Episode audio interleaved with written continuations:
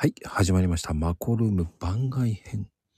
今日のスペシャルゲスト、レイさんよろしくお願いします。こんばんは。はい、こんばんよろしくお願いします。はい。いや、レイさん、はい。体の声が聞こえるっていう素晴らしい方ですが、はい。どういう感じなんですかね。どういうことって感じですようね。ーん、なんぞや、僕、すいません。ちんぷんかんぷんなんですよ。うんうんうん。どうやって見てるのってよく言われるんですけどう、ん、うん、うん。なんか、あの、ちょっと待ってくださいね。なんか今まで、相談部屋で、しもともと心霊部屋でやってたんですよ。うん、うんクラブハウスの。で、そこで、なんか、写真とかなくてもバンバンこう最初から見てるわけじゃないですか。で、どうやって見てるのって言われて、まあ、前は説明できなかったんですけど、うん。あのー量子波動機みたいな、そういうのを取り扱うようになってから、あ、これと一緒だなっていう仕組みが分かってきて、はい、はい、はい。波動を見るって感じですかね。あの、波動機たちは、脳の、脳の視床環境っていうところを使って、あと消化体とかを使って通信してるんですよ。ほう、ほう、ほう。で、それに必要なのが、あの、細胞がちゃんと、電気信号がちゃんと行き届いているかっていうのと、あとは、あの、まあ、細胞をちっちゃくちっちゃくしていくと、まあ、素粒子とかなってくるじゃないですか。まあ、電気と水で動いてるんで、まあ、お水がすごい大事なんですけど。で、その、まあ、機械は通電してるかどうかで、あの、体の悪いところどこかなって見てるんですよ。そういう分析機が何種類もあるんですけど、まあ、それで、ここは電気通んないから、まあ、この内臓調子悪いんだなっていう感じで見てるんですよね。う。電気信号なんですよ。なんか霊とかもそんな感じなんですよね。多分。だから、体が炎症を起こすと、例えば、心臓は 60Hz ぐらいなんですよ。うん、うん、うん。いやそう言60からいますよね70とかかな。それで、炎症を起こすと、まあ、80Hz とかになっちゃってるんですよね。うん。そうすると、機械がおかしい炎症を起こしてるって気づくわけですよ。うん。そしたら、あのーまあ、50何ヘルツとか、その60から70に戻そうとするんですよね。ちょっと低い周波数を当てたりとかして、調整するんですよ。うんこうやっ。て、あのー遠隔治療をしてるんですね。あ、それで、そのヘリツを少し上げて、治療するとか。そうなんですよ。それは、レイさんが送るわけですね、それを。と、私は刺激を与えて、その、また自律運動とか、まあ、自然重力を取り戻させてる感じですね。あのー AED とかみたいにショックを与えて、そのエラーを取る。あれも心臓のその微細動って、あのー震えちゃってるのを取ってあげる機械じゃないですか、電気信号で。そんな感じで、あの、脳のエラーを取ったりとか、あと、位置が違ったりする。地面の位置とか内臓の位置を脳がエラーを起こしてると変わってきちゃうんですよね。例えば、躁うつの層の人の場合、まあ、発達障害とかよく言われてる人たちの場合、ドラえもんみたいにちょっと地面から浮いてるんですよ。イメージ的には。うん、うん、うん。他の人が見ているのよりちょっと上の方見ちゃってるんですよ。地面を上に感じてて、ふわふわしてるんですよね。うんうんあそれを元に戻してあげると地に足ついた感じになってで発達障害のお子さんたちとかはつま先立ちでちょこちょこちょこちょこって歩幅も小さく歩くらしいんですよね。それがお母さんはすっごい見てて私が内臓の調整とかその脳の調整すると発達障害がよく治っちゃうんですよ。でお母さんたちがねあのいつもつま先でちょこちょこ歩いてたのにちゃんとかかとをしっかりつけて歩くようになりましたとか来年から特別学級だったはずなのにお医者さんに行ったらもう普通学級でいいですよって言われたとか登校拒否が治っちゃったりとかへ要は本人のせいじゃないんですよね脳のエラーが起きてるからたよくねバスの中とか電車の中で実験をするんですけどあの手足とかが勝手に動いちゃう人とかいるじゃないですか。いるいる。で、まあ一緒にいる人が困ってるわけですよね。施設の人だったり、親だったり、うんちゃんと歩いてくれなかったり、ちゃんと座ってられなかったりとかしてて、それを見て、あの、調整してあげるんですよ、こっそり。そうすると、椅子にちゃんと座ってられるようになるんですよ。で逆に、あのー脳梗塞を起こした人とか、うつの人って地面を掘りながら歩いてたりするんですよね。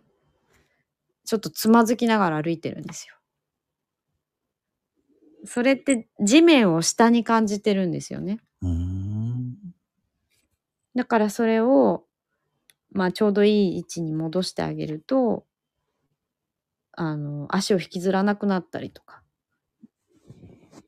バランス感覚を取り戻したりするんですよね。うーん。うん。これってなんかあのーすごい昔から実は行われてたりとかして。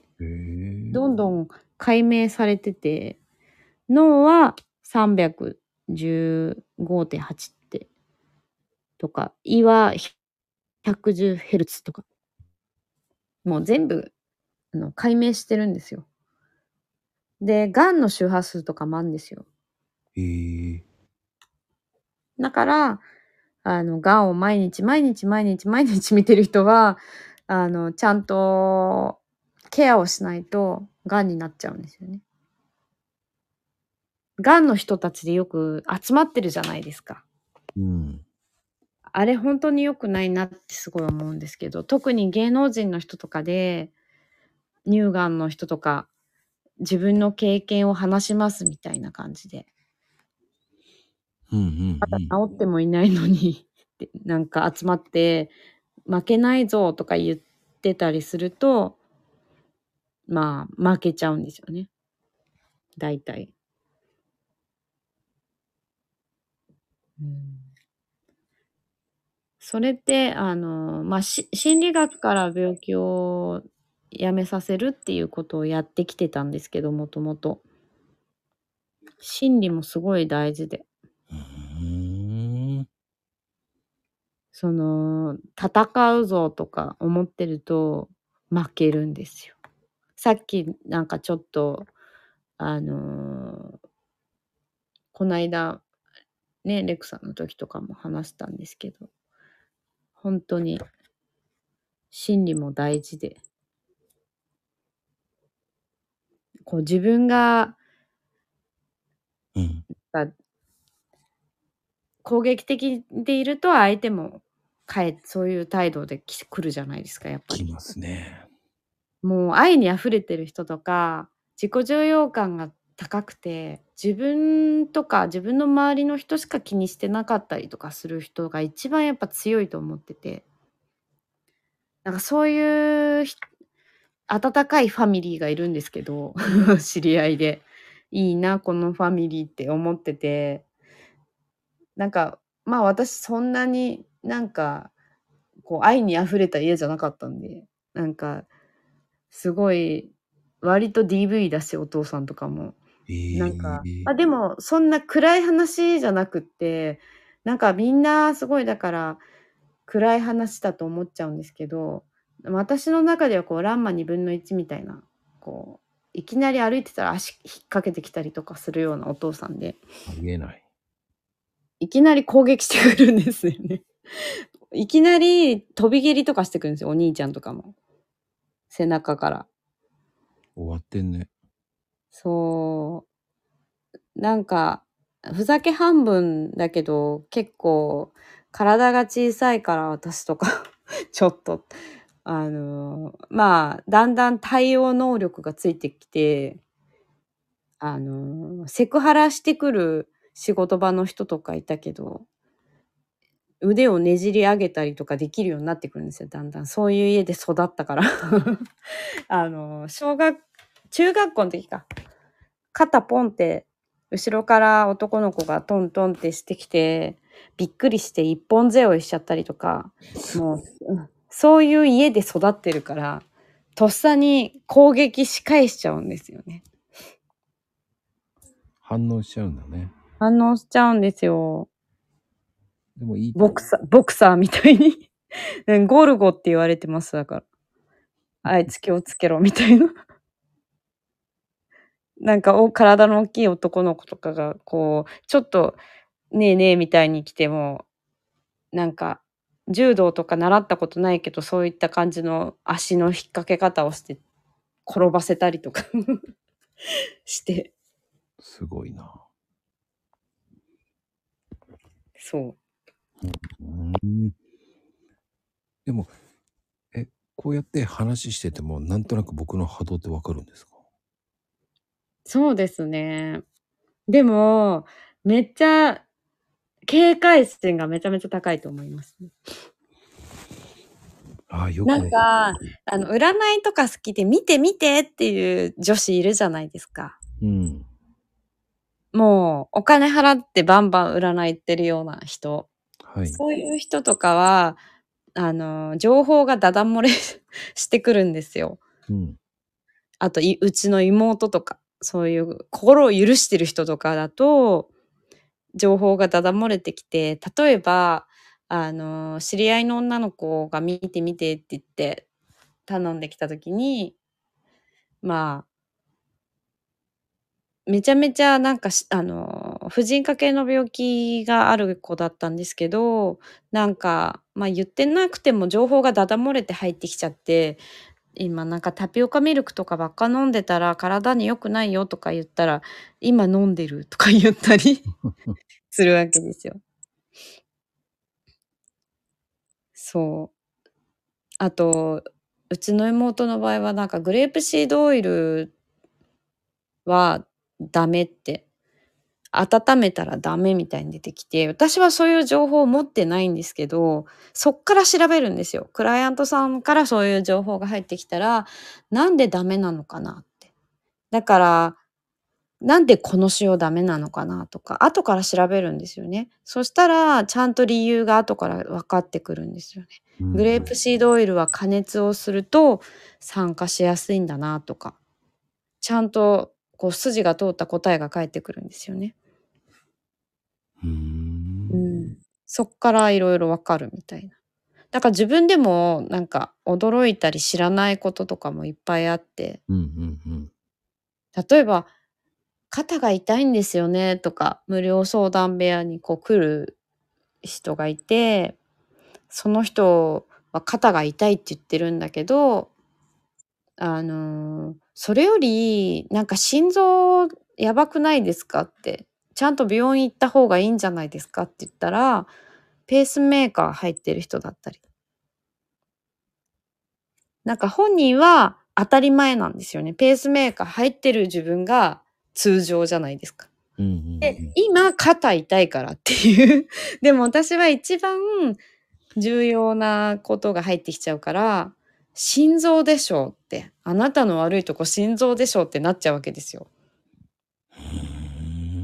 そしたら、あ、ペースメーカーだからこれもうどうしようもないからっていう感じで。まあ確かに手術とかして手を加えられちゃってると結構遠隔でどうこうするのが厳しくなるんですよね。だから末期がんの人とかでも何にも手を加え、手術してない人とかの方がやりやすいんですよね。やっぱ、膝が痛いっつって膝の手術をしちゃってる人とかはちょっと難しいんですよね。あと、結構、内臓を治すのが得意なんですけど、内臓が調子悪い人とかよく見てるんですけど、あのだんだん骨も引っ張られて側腕症になったり、足首が曲がってきたりとかするんですよ。内臓が悪すぎると。へえ。で、でも、手術とかをしてなければ、側腕症の人も一緒に良くなってったりとかするんですよ。でも側腕症って結構中学とかから悪くなってる人が多くて、あの、治るわけないって思ってて、問診票書いてくださいって言っても書いてくれないんですよね。側腕症ですって。なんかそれよりも、うん今ちょっと腸が悪くてとか、違うこと書いてくるんですけど、後から側腕症で仰向けに寝れなかったんですけど、仰向けに寝れるようになったんですよねとか、後からおっしゃってくださったり、なんかよくわかんないけど継続この人するなと思ったら、側腕症の人が多いです。へえ。なんかちょっとずつ良くなってるんですよ、実はみたいな。あと、甲状腺の病気の人とかもはっきり言わなかったりとかして、で、実はなんか良くなってきてるんですよ。こうやって話すだけでも治療みたいになるんですね。あ、そうですね。全身をバーって見るから、もう血流とか髄液とか流れ出すんです。パーって。怖い。私は丸裸にされてる。そう。そうなんですよ。まあ、本人が気づいてない病気も気づいてあげることができるので、前は、あの、どこかが痛いって言うとそこしか見なかったんですよ。うんうんうん。でも今は大人の人ってそうはいかないじゃないですか。もう複合的にあちこち悪いから、一番最初に全身を見るようにしてます。なんか見落とさないように。なんか全然こう、例えば足の指が腫れてるんでお願いしますとか常連さんがこう普通に頼んでくるんですけど、足の指じゃないんですよ。はっはっはっは。脳髄液の流れが悪くて、髄膜炎になりかかってたりとかしした人がこの間いて、へえ。一部だけ見てると、何か取りこぼしちゃうんですよね。その、まあ、リウマチとかヘパーデンの人とかそうですね。その、手首がとか、そこだけ見てると、ね、どこが悪いのか気づかなかったりするんですけど。ちゃんと全身見ていくと、なるほどねって。で、だんだん原因も分かってきましたね。リウマチとかヘパーデンにこういう人がなりやすいんだなとか。あと、あのーいろいろ見てるうちに、熱中症も3パターンぐらいあるなとか、緑内障も3パターンぐらいあるなとか。で、その3分の2ぐらいは改善しやすいかもしれないとか気づいたりとかし始めてくるんですよ。うーんそうなんですよ。深いな。そうで、また、同じ考え方でずっといるとまた同じ病気になっちゃうし。だから心理の面もケアしないといけない。うーん。そんで、こう、レイさんは自分のことは見るんですか？自分の治療するんですか？自分もしましたね。なんか、あのー子宮頸がんの手術ししましょうまで言われてたんですけど、うんうん。あとまあ大腸にポコポコポリープができやすくって、うん。あと、膵臓も弱くて、肝臓と膵臓も弱くて、心臓も生まれつき、なんか、あの、引っかかってたんですよね。うん。なんか小学校の時とかなんか測るじゃないですか。なんか貼られて、ペタペタ。でも心臓が何やら調子が悪いらしいっていう。だから中学とかでマラソンの練習とかしてると顔が真っ白になっちゃったりとかするんですよね。で、肝臓がどんどん悪くなってって、うん。やっぱ肌も、肌もめちゃめちゃ弱いわ。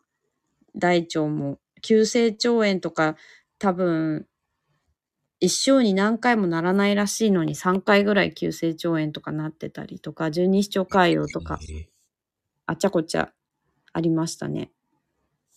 今全然、今が一番元気ですね。もう一年以上病院行ってない。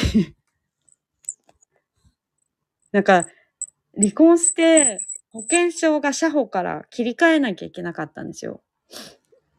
えっと、あ、そっか。国民保険か。そうそう、社保から国保にね、切り替えなきゃいけなかったのに、まあ忘れてたんですよね。うん。そしたら、まあ、保育園転転園するのにアレルギーの検査してくださいって言われて、で、子供も病院行ってなかったんですよ。半年以上。最後に行ったのが皮膚科みたいな。私たちが最後に行ったの。そんな感じだったんで、保険証、これ使えませんよって言われちゃって、そこでやっと気づいたんですね。作んないとって。で、元夫に社保を抜いてもらわないと国保に入れませんって言われて、びっくりしました。保険証ないやんけって。びっくりしました。あれじゃもう長期継続もできるんだけどね。何がですか？社保をそのまま任意継続ってできるのよね。ああ、子供はできるかもしれないけど、私はね、離婚して、もう、だいぶ経ってたから。あ、できます、できます。そうなんです。あ、向こうがお金払わなきゃいけないんでしょ？うん、自分で払うんです。あ、自分で？うん、へえ、そうなんですね。うん。えっ、とね、2年間だけね、任意継続できるんですよ。そうなんですか。うん。そういうこと全然わかんないから。今度聞いてください。なんか結構いろいろね、手当とかもらい損ねちゃったりとかね。その働けてない時期とかあったりとかしても、一人親の手当とかももらえなかったりとか。え、もらえますよ。いや、もらえなかったんです。もう、もう申請したところからしかもらえないからって。まあいいやって。もう。か なんか、そう、元夫が住所を移してなかったから、会社の事務所で住んじゃってたから、じ住所を移してくれてなかったんですよね。なんかそういうのとかで、なんかいろいろ知らないと損するんだなって思いました。もう引っ越しの前後とか全然働けなくて大変だった。う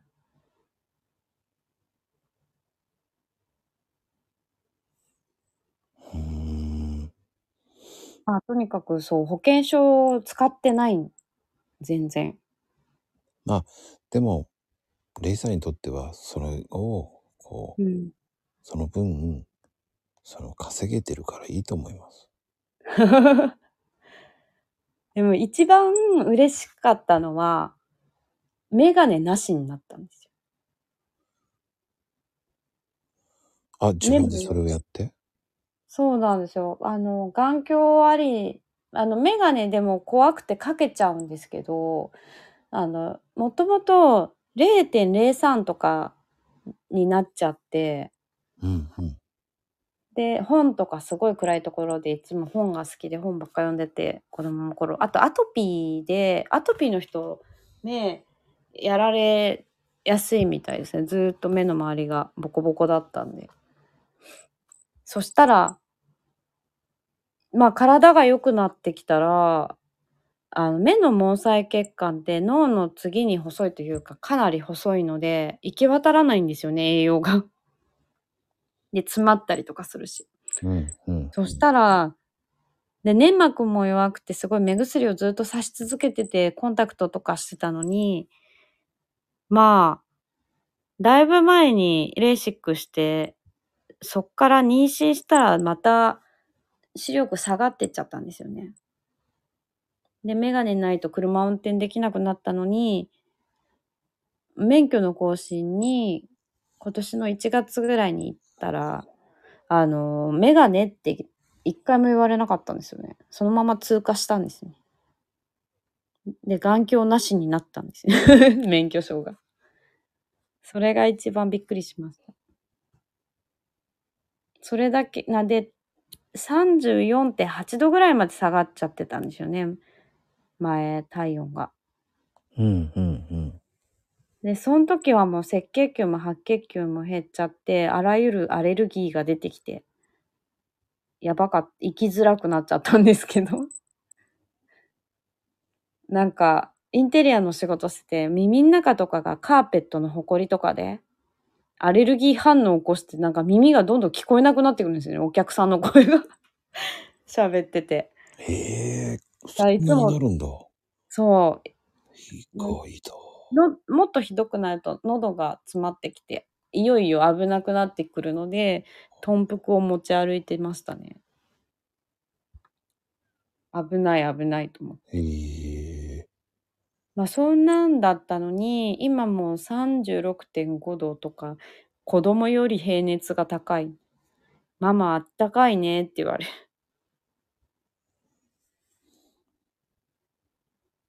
でお腹もずっと冷えてたのが全然暑い暑いって思うようになりました。もう、もう代謝がすごい良くなって。それはやっぱりこう、自分で波動を流すってこと？まあそうですね。お水を変えたのもあるけど、まあ、お水どんどんを変えるってどういうのがいいんですか？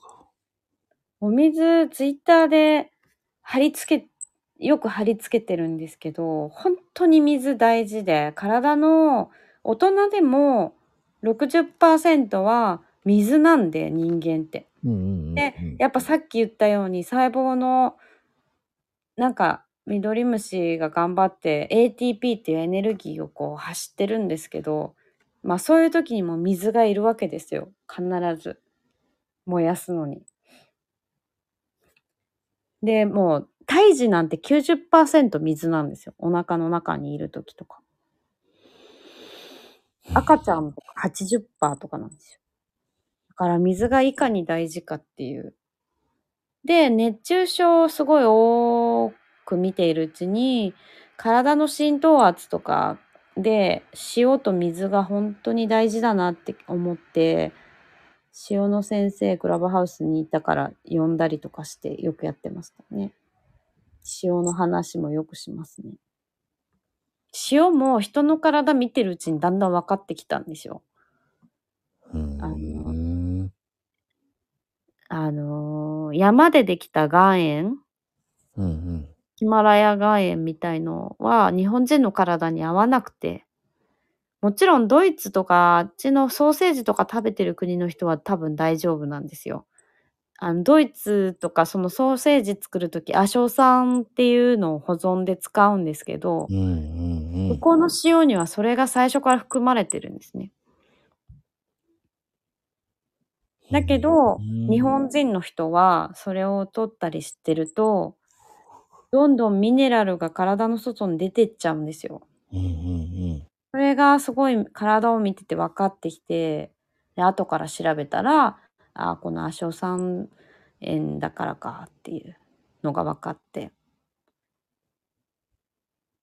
もう、海の天日塩がいいんですよ。日本人は。うん。それも、能登と伊勢の塩がいいんですよ。その揚げ浜式っていうのを法律で禁止してる時があったんで、で、献上品で許されてたのが能登と伊勢なんですね。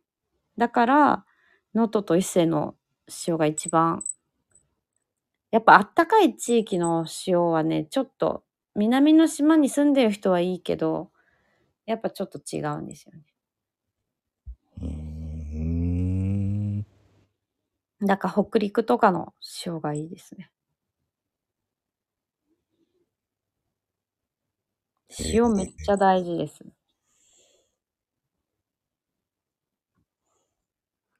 そうなんだ。そうなんですよ。だから、水と塩と、あと、エネルギーって40から70%とか再合成、再合成できたりして、ミネラルとかって、うん、うん。タンパク質とか。でも、やっぱりタンパク質は、例えば、昨日相談があったんですけど、コロナになって、病病気療養中、もう終わって1ヶ月経ってるのに、もうずっと調子が悪いんですって言ってて。で、栄養不足だよ。へえ。そうって言って、その人なんと16時間ファスティングやってたんですよ。自分の状態が分かってなくて、運動ずっとしてなかったし、太っちゃったかもって、むくんでるだけなのに、なんか太ってると思っちゃって、16時間ダイエットをしちゃってたんですよ。だから余計に体が、貯めなきゃ、栄養足りないから貯めなきゃってなっちゃってんですよ。戦ってんですよ、だから。い あの、やってることとやらなきゃいけないことが違っちゃって、あれ、はい16時間ダイエットってどうなんですか？よくないんですか？あ、いいんですよ。いいんだけど、その人病気療養中だったから、まだ、体が。回復モードなのに、ファスティングとかしてる場合じゃないんですよ。栄養足りてないから、だから貯めようとしちゃうんだよって。今は、タンパク質とか亜鉛とか取らなきゃダメだよっつって。で、すぐその人やったんですよ。で、今日メールが来ましたね。もう昼間眠くて眠くてしょうがなかったんですって。で、それも回復モードに体がなってるからだよって言って。で、脱毛がすごくて女性だから気にしてて。その脱毛っていうのも血液とか白血球の材料がタンパク質だから、そこで使われちゃって足りないんだよって。でもうん髪の毛とか爪って生命維持に関係ないじゃないですか。うんうんうん。だから内臓に回しますよね。血液とか内臓とかホルモンとか脳に栄養を回そうとするじゃないですか。はいはいはい。で、その人が飲んでる水も良くなかったんで、もう脳も酸欠、貧血だし、材料も足りないし。だから栄養補給したら、ちゃんと夜眠れるようになって、うんうんうん。昼間起きてられるようになったって言ってます。いけないことばっかやってたんですよね。例えば夜繊維質をいっぱい取ってたりとか。そうすると、副交感神経なんですよ、胃腸って。うん副交感神経が優位になると寝れないわけですよ。あ、副交感、もう働いちゃってるんで。うん交感神経と副交感神経が切り替わんなくなっちゃってるんですよね。ずーっと胃腸が動いてるから。うんだから、何の栄養取ったらいいよって言って、すぐにその人は始めたので、もう、だいぶ良くなったって。言って。うん。その水ってどういう水なんですか？普通のミネラルなんですか？普通、あの、一番間違えてやっちゃってるのが、健康志向の人がやっちゃってるのが、あの、電気のサーバーの水？あと、アルカリイオン水ですね。うんうんうんうん。私はそれで34.8度になっちゃってたんですよ。高い水を買って34.8度まで体温が下がっちゃってた。よかれと思って。じゃあ何の水飲めばいいんですか？あ、水、何の水飲めばいいかまたツイッターにしょっちゅう貼っとく、貼ってるんで。貼ってないよ、だって。こういう、こういう水を選んでくださいっていう投稿をね、よくね、何度も何度も貼ってる。えー、俺見てないな。アメブロにも貼ったし、最近。同じやつ。あレイさん教えてくれないんだ。タンパク質見たって言ってましたよね。うんそう、タンパク質も体の20%ぐらい占めるから、うん。まあ45キロで、そうですね。60、70グラムとか取んなきゃいけない。体重かける1.5グラム。で、運動してる人はもう2グラムぐらい取らなきゃダメな。貯めておけないんですよ。うんうんうん意外とね、その、ん免疫細胞、働く細胞っていうのを息子と一緒によく見てるんですけど、なんかその免疫細胞くんたちがウイルスと戦ってるじゃないですか。そうすると消耗しちゃうんですよね。うん。うその人はひ脾臓が悪かったから、その女性は。見たら。そうすると古い赤血球を破壊できないから、余計にね、酸欠の赤血球が全全身巡ってる。悪循環、悪循環で。かタンパク質取ってあげないと。あとあの、3ヶ月体質改善プログラム。はいはい。あれはどうなんですか？まあそういう、その、お水とタンパク質と、あと、免疫乳酸菌、お医者さんも出してる免疫乳酸菌を使って、あの、元気な人は16時間ファスティング、14時間ファスティングを取り入れながら、体質改善。まあ病気療養中の人は、やらないけど、ファスティングは。うん。うん。その免疫乳酸菌を4兆個から5兆個取っていくと、あのー末期がんがなくなっていってる人も結構いるんですね。だから、あの、市販の飲料あるじゃないですか。うん。なんとか1000とか。あそこら辺は人工甘味料が入ってる時点で、ちょっとはもうブーなんですよね。あの、ガンの餌だしね、ブドウ糖とか。ブドウ糖じゃダメなんですよね。ガンの餌になっちゃうし、うん。うんあれって線しか入ってなかったり、なんかちょっといい乳酸菌とかでも線とか奥しか入ってないけど、私が使ってるのは一粒で1兆個なんですよ。だから1日4粒食べればいいんですよ。それを売ってんですね。それもすっごいね、あの、隠してたんですよ、そこの会社は。どの乳酸菌か。そしたら、なんで隠してるかって、お医者さんがすっごい高く売ってるんですよ。お医者さんとか他の業者が3倍以上の値段で売ってるのに、そこの会社はあんまり利益を取ってなくて、あのこのお母さんが難病だったんですね。世界に一人の難病だったんですね。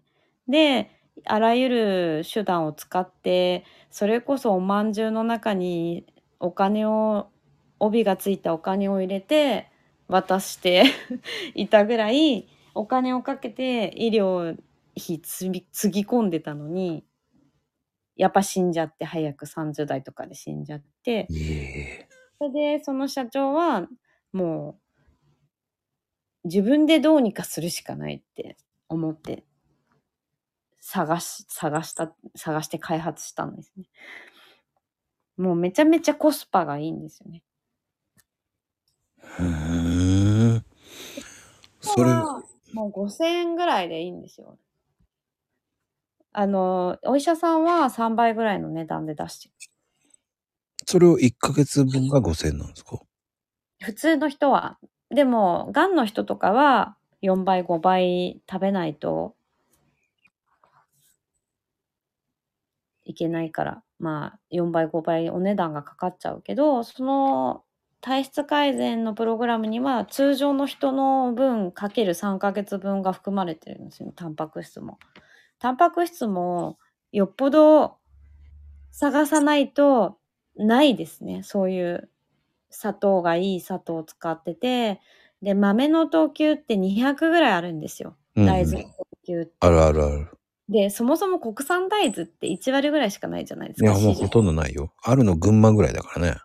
そういうの詳しそうですよね。うん。豆扱ってるから。いや、もっとね、八百屋さんなのよ。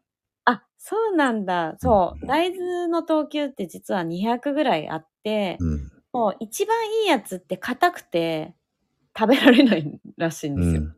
で、粉砕、特殊な粉砕技術を持ってて、ここの会社、私が飲んでるやつ。うん。で、パンと粉砕して、タンパク質だけ取り出すから、あの、アレルギーの人も飲めるんですけど、なんかそれで一番硬いやつで、に国産のやつを使ってるんですよね。で、酵素とか、まあ、オリゴ糖とか、ココナッツミルクとか、で、もう甘いものとかも添加物一切入ってないんですよ。保存料とか。でも、それって売ってるのはレイさんだけしか売ってないんでしょ？うんうん、普通に買えますよ。買えるんだけど、まあ市場で買うと高いよっていう。でもそこは、レイさん価格で買ってるわけでしょ？安く。そうです、そうです。そこに、でもその分も組み込んでるから、そう考えると、それでイネ糖も、その3回やるっていうのが入ってるんですよ。私が排出流すのが得意だから、その遠隔で流すのをやりながらっていうのが入ってるからお得。それもその栄養の取り方とか、お水はこういうお水を選ぶんだとか、その3ヶ月の間に学習できるから、一回、一回やったらもうずーっと体を維持できますよ。うーん。それも難病の人とか、そういうがんの人とか、モニターでやろうと思ってて。え、じゃあ俺がやりたいって言ったら安くなるの？がんなんですか？うん。がんじゃないの難病なんですか？うん。普通の人？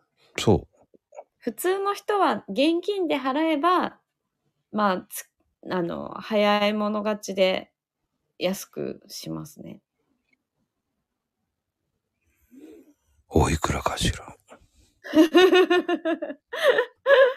なんか別に隠すような、書いてあるけどね、隠すようなもんじゃないけど。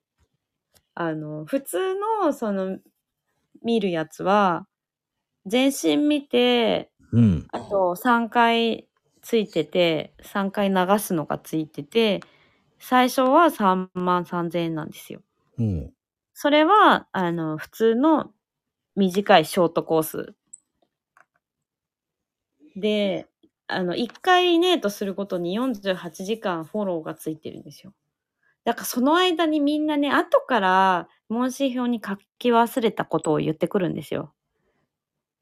あの、そういえばって、足を昔捻挫して、予後が悪いんですけどとか、後から付け加えてくるんですよ、みんな。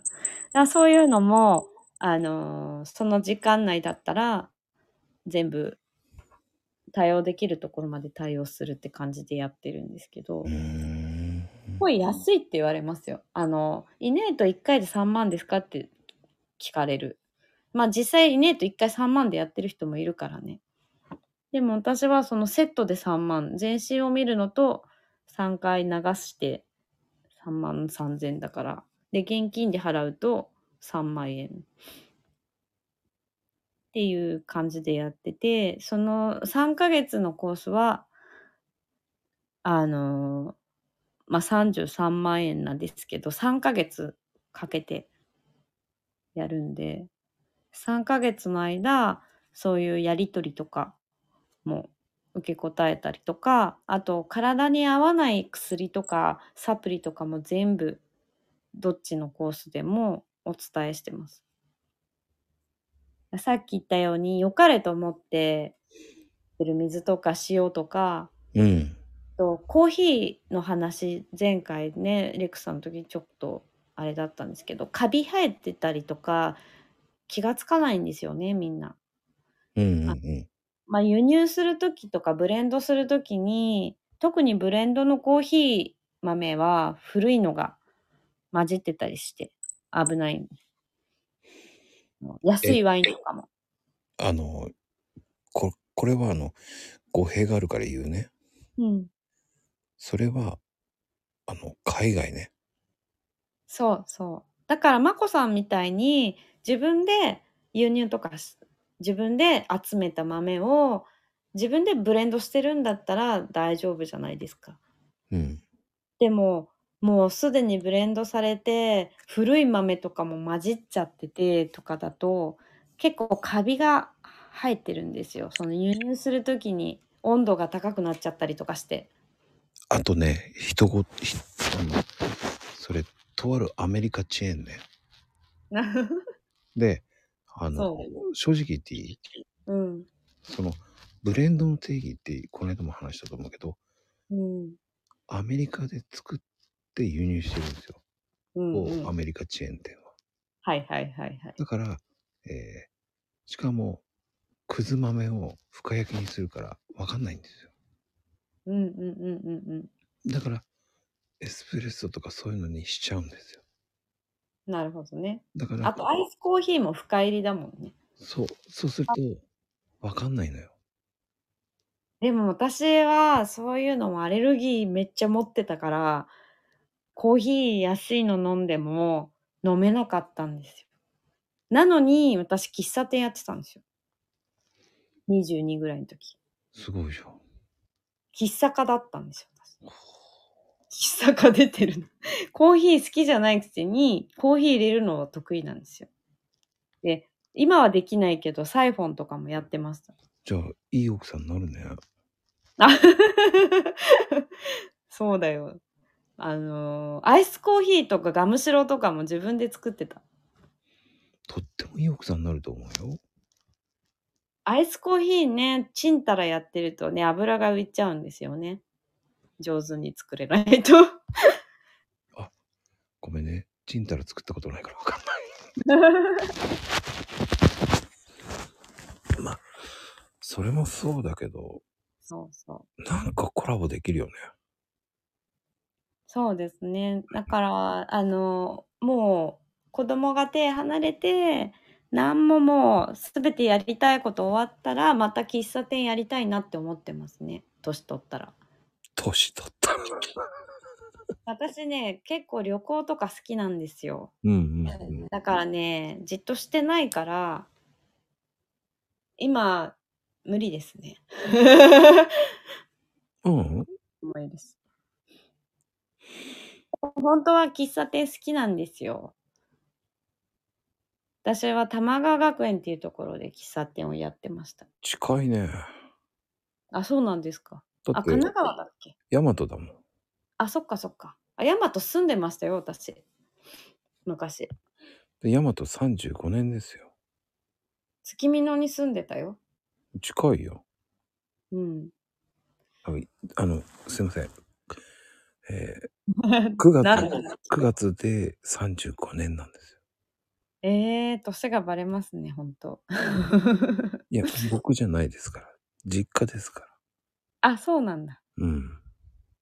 そうそう。そう、玉学で喫茶店やって、玉学のマダムを相手にしてます。おお。あそこうるさいからね。の幼稚部に通わせてるママが毎日来てます。テレビのディレクターの奥さんとか、黒田なんとかさんっていうモデルさんとか毎日来てました。うん。黒田なんとかさんっていうのも分かんない。めっちゃ失礼。出すなっていう名前出すな、うん、中途半端に出してきた、ね、中途半端なら出すなと。でも、だって名字しか呼んでないからね。ねあまあでも、その人たちのおかげで、あ、年取ってから子供作ってもいいかもとか、その人たちがすごい、年を取ってか、若い時に産んだ子じゃなかったんですよね。で、みんななんかすごい、なんかその人たちの話が面白くって、それで海外行くようになったんですよね。その人たちが海外めっちゃ行ってる話をうんうんうん。あと、は、80ぐらいのおじいちゃんが来ててよく、毎週。そのおじいちゃんが建築家玉学の建築家に行ってて、イタリアで建築をやってたおじいちゃんで、へえ。いつもみなりが綺麗な格好してて、仕立てたスーツを着て、で、ね、ガウディとかの本とかを見せてくれたりしたんですよ。それで、ガウディ見に行きたいなとか思い始めちゃったりして。ガウディいいよ。ガウディ見に行きましたよ。いいよね。ね。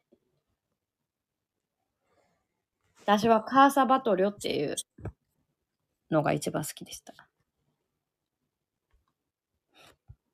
わかんないか。カーサバサロ聞いたことあるな。カーサバトリョは、あのあのサングラスみたいな、ベランダの外から見たのが、なんかサングラスがいっぱいくっついてるような感じに見える。ファン、なんか。で、中がすごい、そんな感じじゃなくて。えっ、と、魔女宅とかそういったのに出てきたような感じのね。そうですね。そういうのとか、グエル公園とか行ってきた。あの、ガウディ博物館とかさ、ガウディ博物館は行ってないんですよ。いいですよ、あそこ。離れたとこにあったでしょ。うん。日程上行けなかったんですよ。はあ、そっか。結構あの辺も面白いよね。面白いですね。やっぱ、ね、建物が一番良かったです。世界一周したんですけど、建物一番気に、気に入ってました。でもやっぱり桜田ファミリアかな。サグラダ・ファミリアはいつできるんでしょうね。サグラダ・ファミリアでも、あの、地下鉄の上に作っちゃってるから、大丈夫かなって思いません？でもね、あれね、本当に。に200うん年かかるっつってて、それが技術が発達しちゃって、うんうん。えっ、とね、あと20年ぐらいでできるっていう話だったんだよあ、そうですか。ね。で、それ、あ、短くなったんだよね、本当に。うんうん。あの、完成間近だったんだけど、はい。えー、なんだっけな。コロナの影響でまた伸びたね。そんな後回しだってなりますよね。うん。あの、本当に建築の技術があまりにも発達して、うん。早く完成しそうだったんだけど、うん給付金がね、なんかね、うん。うん。急に集まんなくなっちゃって、はいはいはい。どうなるかまだわかんないとは言ってたけどね。うん。両サイドができればいいんじゃない？って思うけどね。一応ね、あのー、2026年にはできるっていう話だったんだよね。ええー、あ、そんなでしたっけ？あのね、で、10、17、8年前とかに行ってるから、まだそんなじゃなかった。300年ぐらいかかると言ってたんだけど、あのペースじゃ。で、結構日本人の人が重要なところを掘ってるんですよね。うん、でもい結構ね、早いんですよ。そうだったんですね。今そんなに進んでるんですね。そうなんですよ。ええええ私はなんかこう、自然遺産よりも、文化遺産が好きで、うん、人が作ったものが。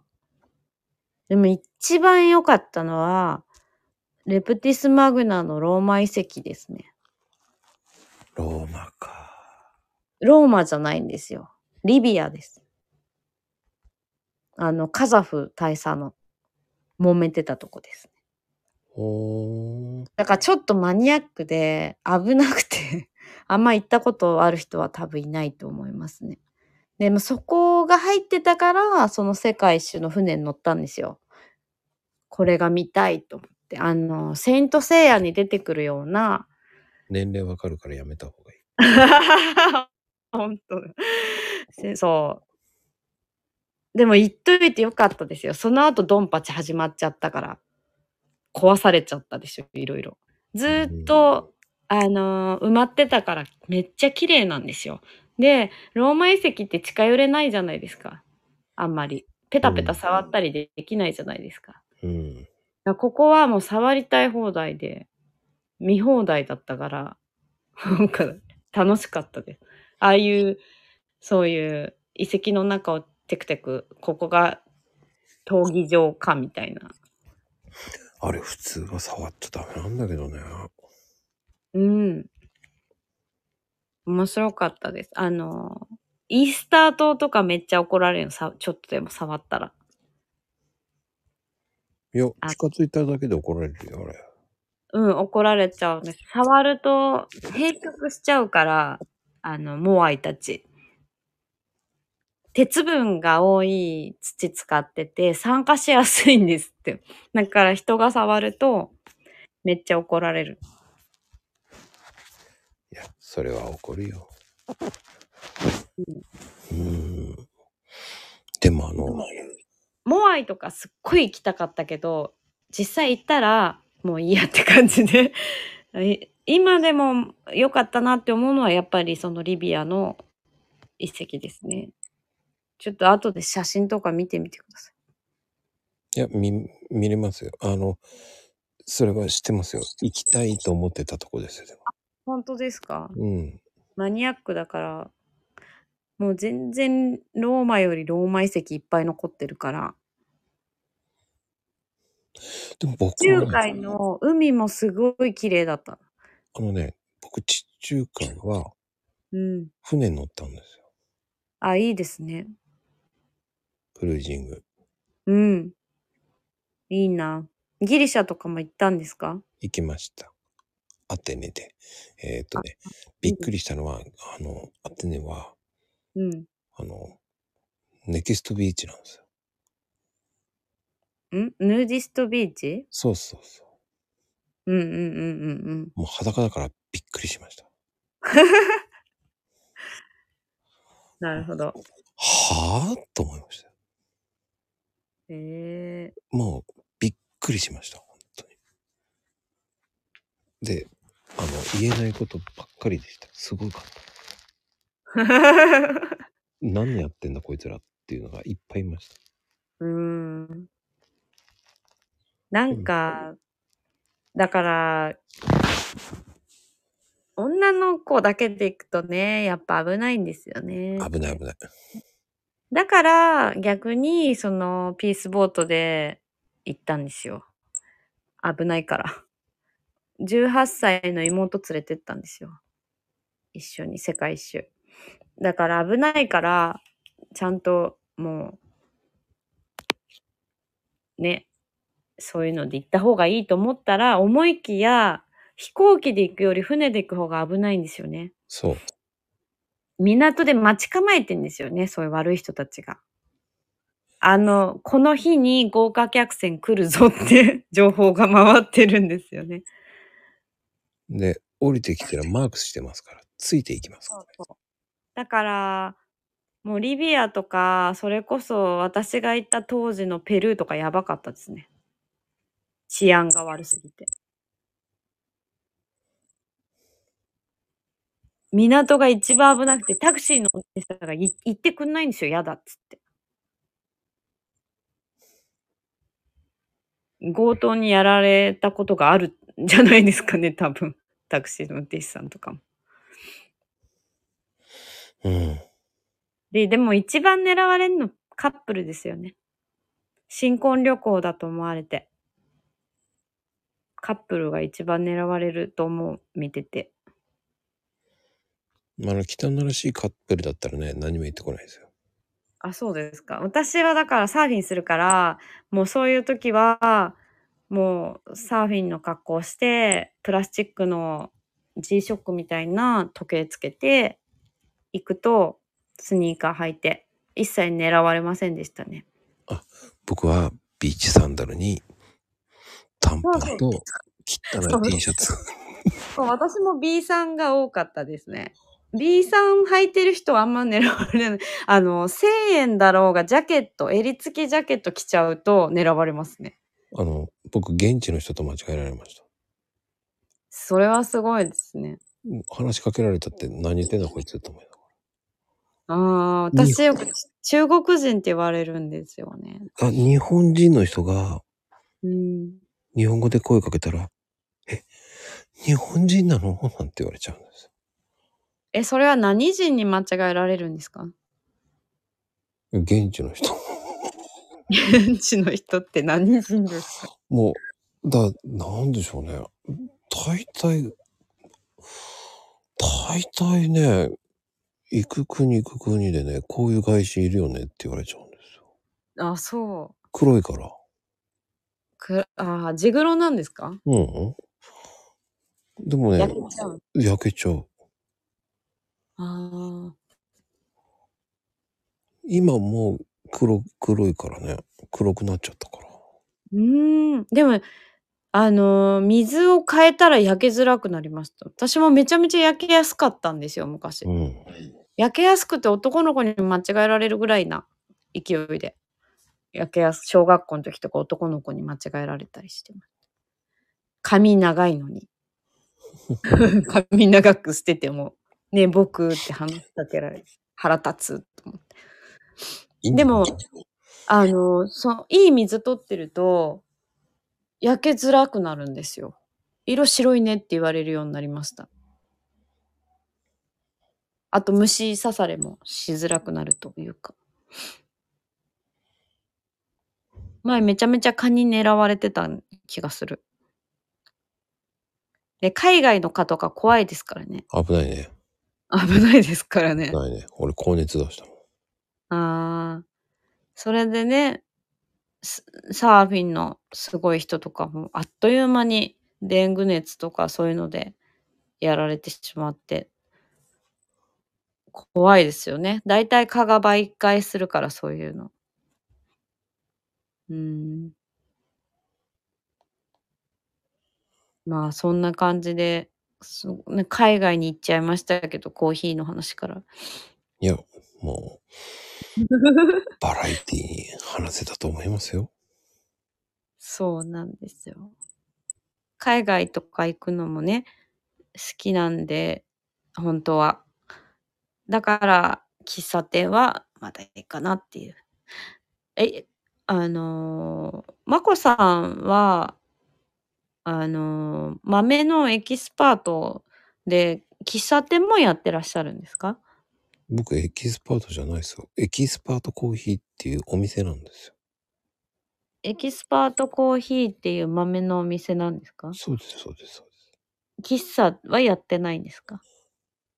です。飲む、飲むだけはできますよ。うんうんうん。シーンみたいなるほど。それで買い付けとかで危ない南米とかも行ったりしましたか？な。買い付け、うーん、買い付けっては言うのかな？いや、遊びに行ったぐらいですよ。そんなもんがあるんだべ、とか。ええ一番危なかった国はどこですか？南米。南米ですよね、やっぱね。私は一番危なかったのパナマですね。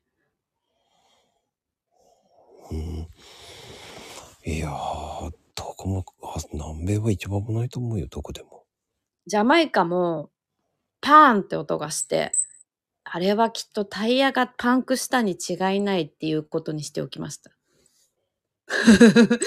あれはきっとタイヤがパンクしたんだよ。銃声だと思いたくて。アジアでもすごいよね。すごいのあったよ、だって。うん。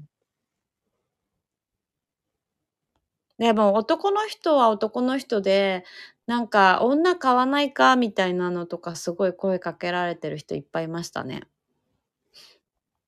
そういうのが、そういうので、あのー初めて海外に行った不動産屋の人々がいて、エイズになって帰ってきました。うーん。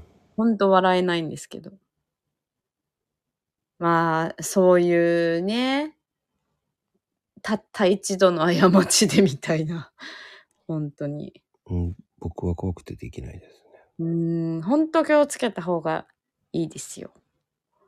できでも、私はやっぱり、あの、年が離れてて妹をいつも連れて行ってたんで、だから、こうなんか責任というか、夜出歩かなかったですね。今日、それは気をつけてましたね。どうしても夜とかに着いちゃった時は、そのスペインの時夜着いちゃったんですよ。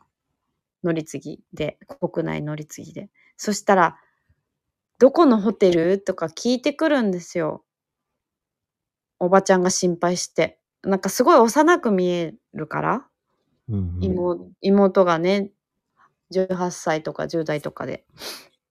私はもう結構あれだったんですけど、26とか8つ違うんですけど。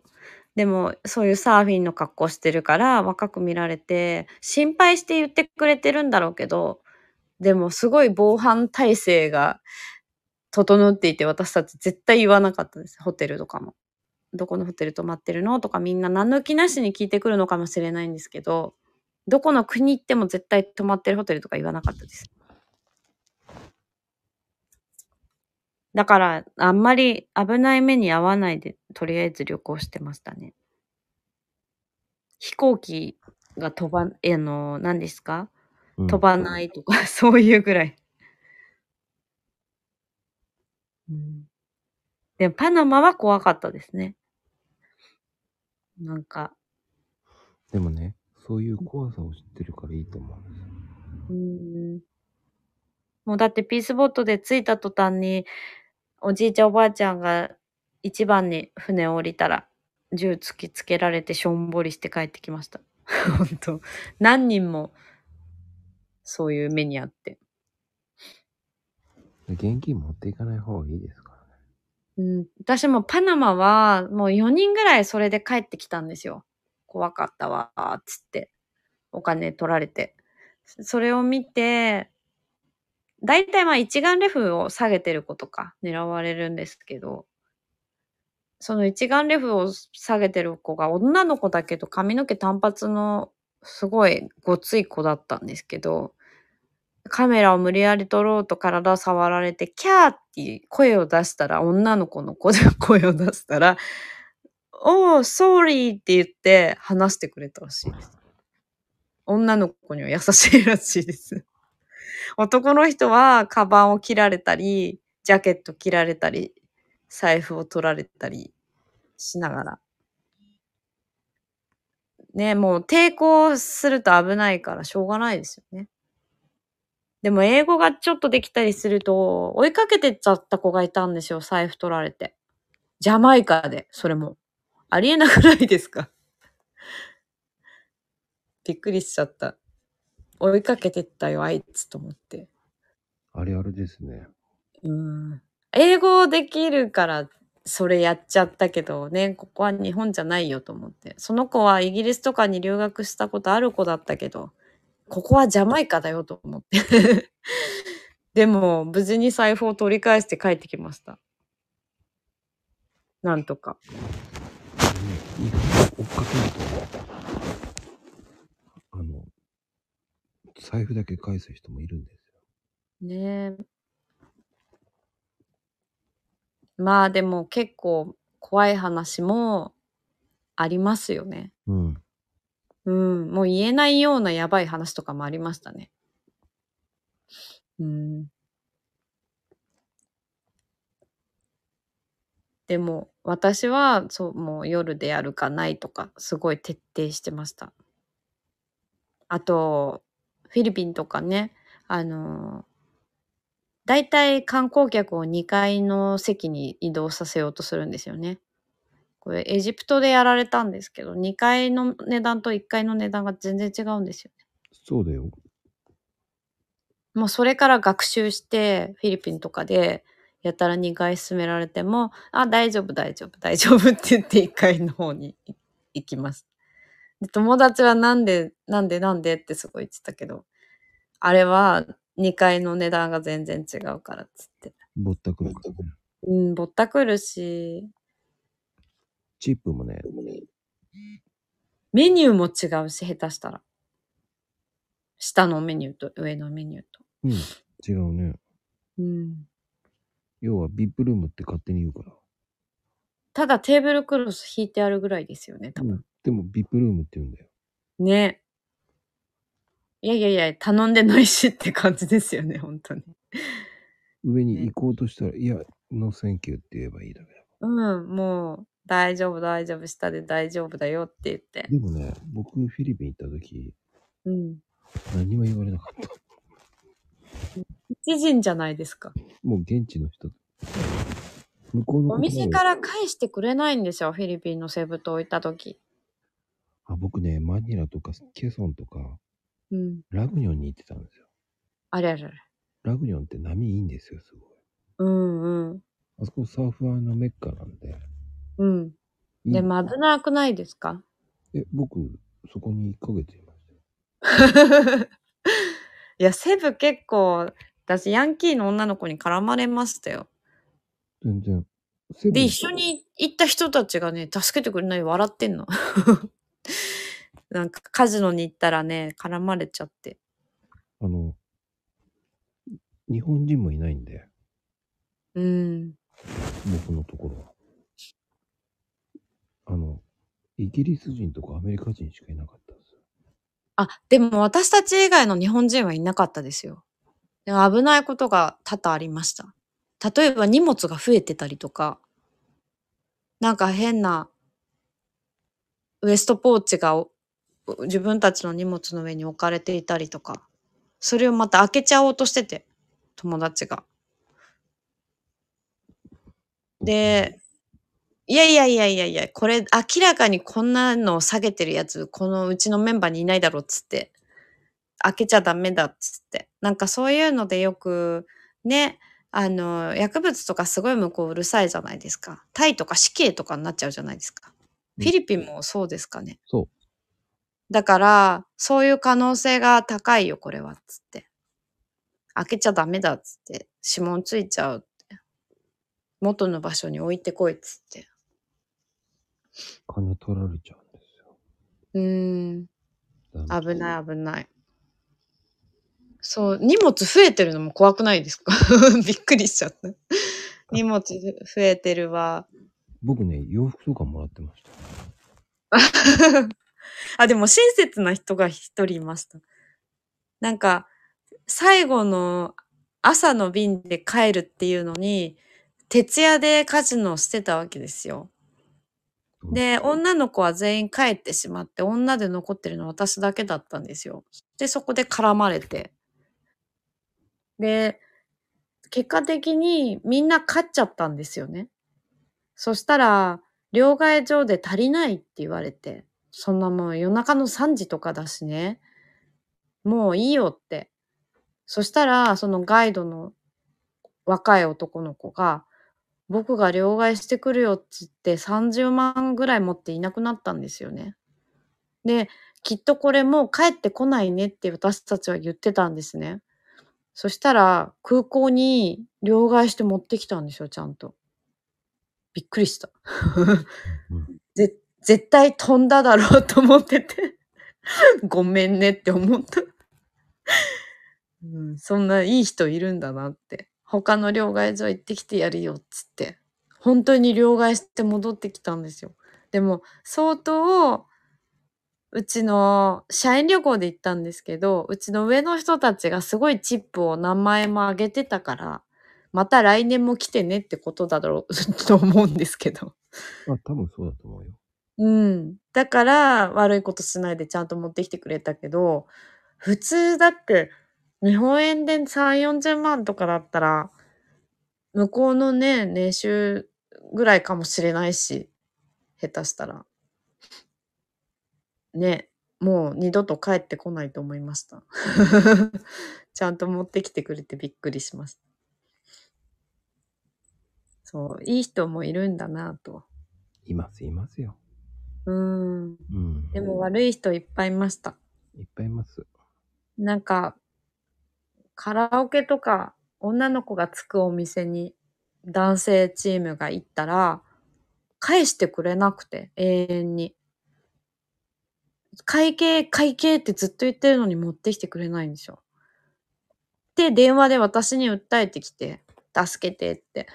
で、お迎えに行ったんですよ。みんなで。そしたら、ずーっとやっぱ会計持ってこないんですよね。もう、次々と、どんどんなんか女の子が飲み物を頼んでて。で無理やりもう、はい、いらないよ、いらないよ、いらないよって言って、もう女子の方がそういう時強いですよね。うん。うん、もう終わり、終わり、終わりっつって、伝票持ってこいっつって帰りました。無事に。もう男の人だけで言ってたらどれだけぼったくられてたかわかんないでしょ、あれ。迎えに行かなかったら。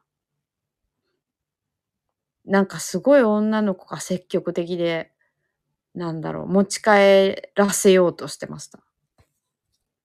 なんかそういうお店みたいで。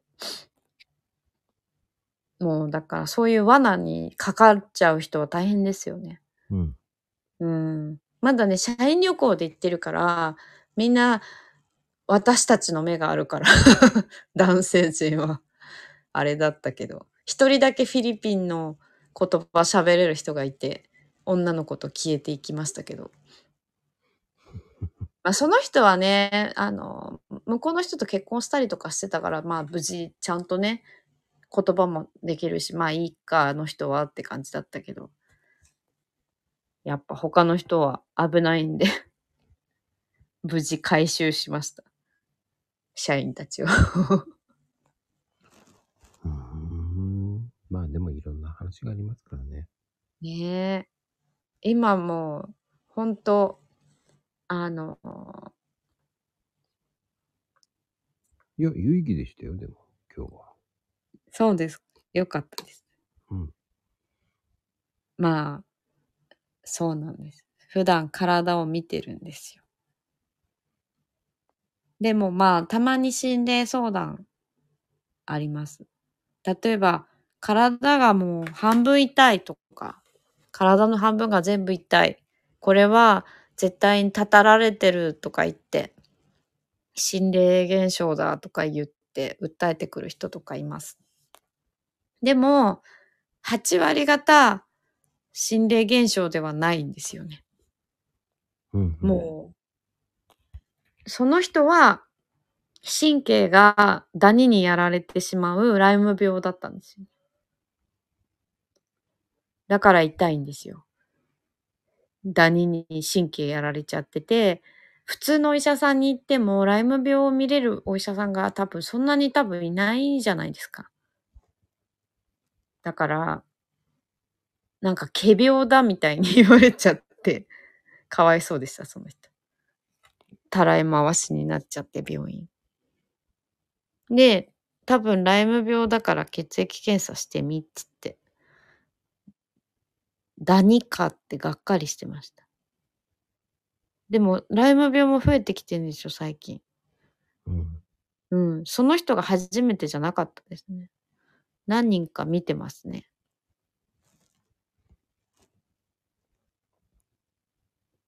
だから、なんかこう固定概概念強く持って見てしまうと、うん。